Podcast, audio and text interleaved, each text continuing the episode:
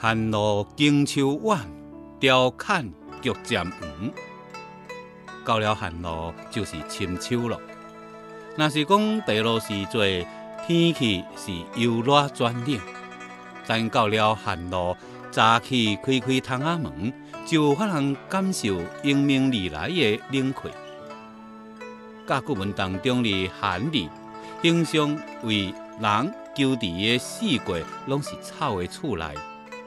金文内面寒日的图像当中，又搁加了两块冰块，所以寒日毋敢若是互人一种冷的感觉，又搁经常形容迄种无法通形容的处境，有悲伤感、凋零感的意思。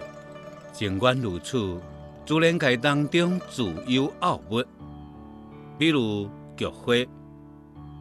杜甫踮在诗内面讲：“寒花已开尽，菊蕊独应机。”白居易又搁讲：“耐寒唯有当离菊，金石初开晓镜清。”可见任何情景当中，总是有绽放的生命之珠。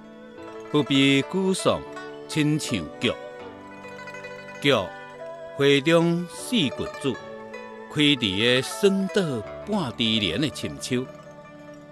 后面的人呢，经常以温词来赞誉菊的品格，尤其是野菊。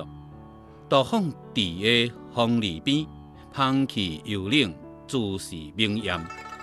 当代文学家施公道，捌以落花无言、林淡如菊来描摹一种生命之景。既历了磨难，却不幽怨，虽独傲秋霜，静喜淡莲。所谓菊韵，大抵如此。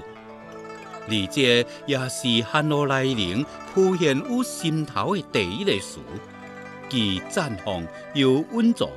既夺目又泰然，今仔日就将这个词也送给你吧。